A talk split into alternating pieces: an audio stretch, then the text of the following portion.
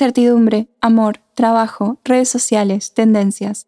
10 minutos para charlar sobre temas que nos importan, porque no, no somos tan raros y no, no estamos solos. Soy Flor Nieto y esto es Vida Millennial.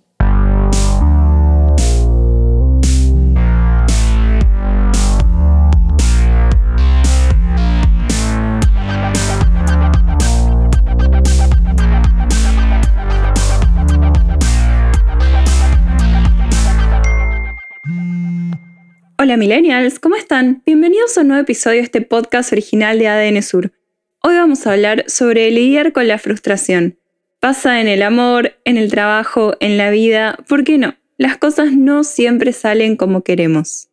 Acá realmente me siento una privilegiada y como que de cierta manera fui entrenada toda mi vida para esto porque desde que tengo memoria y cada vez que me quejaba por algo mi mamá me decía, a veces las cosas no salen como queremos.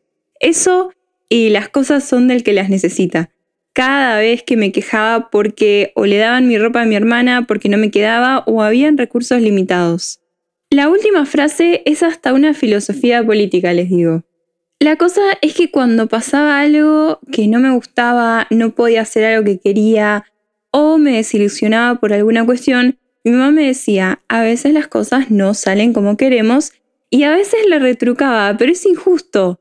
Y ella me respondía, a veces la vida es injusta. Así que básicamente crecí sabiendo que a veces las cosas no salen como uno quiere y que casi siempre la vida es injusta. ¿Es re triste y mi mamá quería que me conformara? No, no se trata de conformarse, se trata de saber que existen otras personas y circunstancias en el mundo, además de la voluntad de uno que repercuten sobre los acontecimientos que nos rodean que a veces no se puede, pero sí se puede aprender al respecto y mejor suerte la próxima. No es una sentencia, onda, esto no salió como quiero, entonces nunca va a salir como quiero, sino, bueno, esta vez no, la próxima capa sí. Y ustedes me dirán, pero me parece una forma bastante sana de ver la vida porque justamente ayuda un poco a evitar la frustración, por lo menos al principio. Pero, ¿qué es la frustración? La psicóloga Elizabeth Rodríguez Camón dice que el concepto de frustración se define como el sentimiento que se genera en un individuo cuando no puede satisfacer un deseo planteado. Ante este tipo de situaciones, la persona suele reaccionar a nivel emocional con expresiones de ira, de ansiedad o disforia principalmente considerando como un aspecto inherente a la vida humana el hecho de asumir la imposibilidad de lograr todo aquello que uno desea y en el momento en que se anhela. El punto clave reside en la capacidad de gestionar y aceptar esta discrepancia entre lo ideal y lo real, o sea, expectativa-realidad básicamente. Así, el origen de la problemática no se encuentra en las situaciones extremas en sí mismas, sino en la forma en la que el individuo las afronta, se entiende desde esta perspectiva que la frustración se compone tanto de una situación real ocurrida como de la vivencia a nivel emocional elaborada a partir de dicha situación. Como existe el nivel de tolerancia al dolor, también existe el nivel de tolerancia de la frustración. ¿Qué es la baja tolerancia a la frustración? El portal de psicólogos online Sonríe dice que se basa en la incapacidad para esperar y la inmediatez para obtener una respuesta, la baja tolerancia a la frustración también caracteriza al individuo por tener un pensamiento poco flexible, con poca capacidad de adaptación al cambio no planificado. Adicionalmente, dispone de un conocimiento distorsionado de la realidad. Cualquier variación les resulta insoportable, ocasionándoles molestia o enojo que los llevan a planificar expectativas irracionales y rígidas. Señala que las personas con baja tolerancia a la frustración presentan las siguientes características. 1. Son más intranquilos, impulsivos y estrictos. 2. No pueden controlar sus emociones. 3. Son radicales en su forma de pensar. No existen para ellos los puntos medios. 4. Tienen poca capacidad de negociación, adaptación y flexibilidad. 5. Tienden a desarrollar fácilmente depresión o ansiedad. 6. No tienen capacidad de espera ya que necesitan satisfacer sus necesidades de forma inmediata de no suceder, reaccionan explosivamente con cambios peligrosos en su estado emocional, tristeza, ira, desesperación. 7. Ante cualquier adversidad u obstáculo se desmotivan rápida y fácilmente. 8 asumen que son el centro de atención y creen que deben recibir todo lo que necesitan. Y 9 son chantajistas emocionales si no se hace lo que desean. La psicóloga Cristina Reina dice que existen dos tipos de frustraciones, interna y externa, que para poder entendernos es necesario comprender de dónde provienen estas frustraciones. Por interna entiende tanto la frustración laboral como la emocional, que pueden provenir de nuestros esfuerzos y resultados, o sea, cosas que podemos controlar y mejorar. Por el otro lado, las frustraciones externas significan que el foco de atención no está en nuestro control. Por ejemplo, existen situaciones frustrantes como las retenciones por tráfico o algún impedimento físico que no podemos cambiar. ¿Y qué pasa si no manejamos bien la frustración? La psicóloga Marta Guerri dice que la frustración mal manejada puede tener diferentes consecuencias como la ansiedad, sensación de fracaso y abandono de objetivos, dejar de ser nosotros mismos por imitar a X persona porque queremos conseguir lo mismo y agresividad, por ejemplo. Cosas para nada asociadas con sentirnos bien. Pero, ¿qué podemos hacer? Ponete en modo aprendiz. No importa lo mucho que sepas de algo o la experiencia que tengas. Cristina Reina dice que muchas frustraciones van de la mano de la autocrítica. Por eso es vital intentar afrontar los retos, pero sin juzgarte cuando te equivocas. Recordá que siempre hay un camino a recorrer, todo es aprendizaje.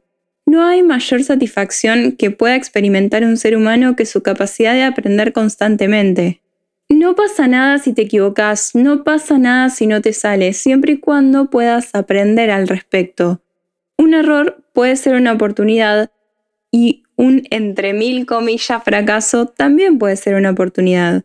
Si sabes por dónde no, estás más cerca de encontrar por dónde sí. Equivocarte o fallar no te hace peor persona, siempre y cuando aprendas al respecto. Si vivís siempre cometiendo los mismos errores, bueno, eso ya es otro tema distinto. Estar en modo aprendiz viene de la mano también de la autocrítica y la perspectiva. Por ejemplo, a veces lo que hacemos no es suficiente. A veces lo que creamos no es lo suficientemente bueno a veces nosotros no somos lo suficientemente buenos, ni los mejores, ni nada. Pasa. A veces hay gente que se lo merece más que nosotros. Me pasaba mucho cuando recién terminé la carrera, que en el fondo pensaba que como tenía un título y tres años de experiencia laboral en editorial y comunicación, que fue, era re grosa. Claro que tenía 23, pensaba que me merecía todo y cuando entré en el posgrado me re sacudieron no era ni la mitad de buena de lo que pensaba que era. Entonces, claro, si yo quería un puesto más alto al que me correspondía, no, mamu, no te lo van a dar. Bueno, por lo menos en un mundo en el que existe determinada exigencia.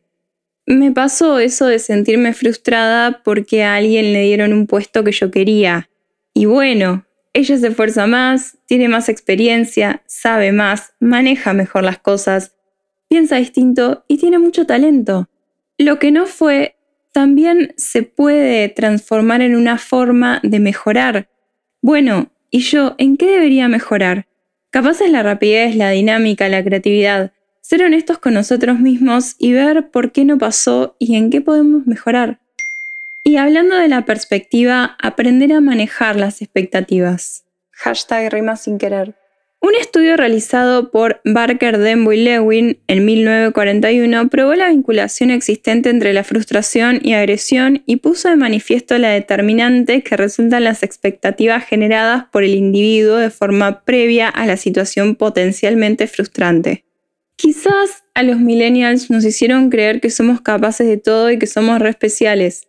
Y sí, pero no, pero sí, pero no. Nadie nos debe nada. Nada. Las cosas cuestan y me siento re boomer diciéndolo, pero es así. Quizás tengamos suerte, quizás no. Cosas que pasan. Si querés llorar, llora. Cristina Reina dice que no minimices ni anules el llanto. Llorar es una respuesta necesaria, positiva y posterior a la agresividad que genera la frustración.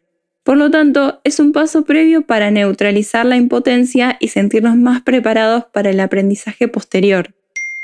Si sentís que no podés solo, que está fuera de tu control, pide ayuda, pero ayuda profesional.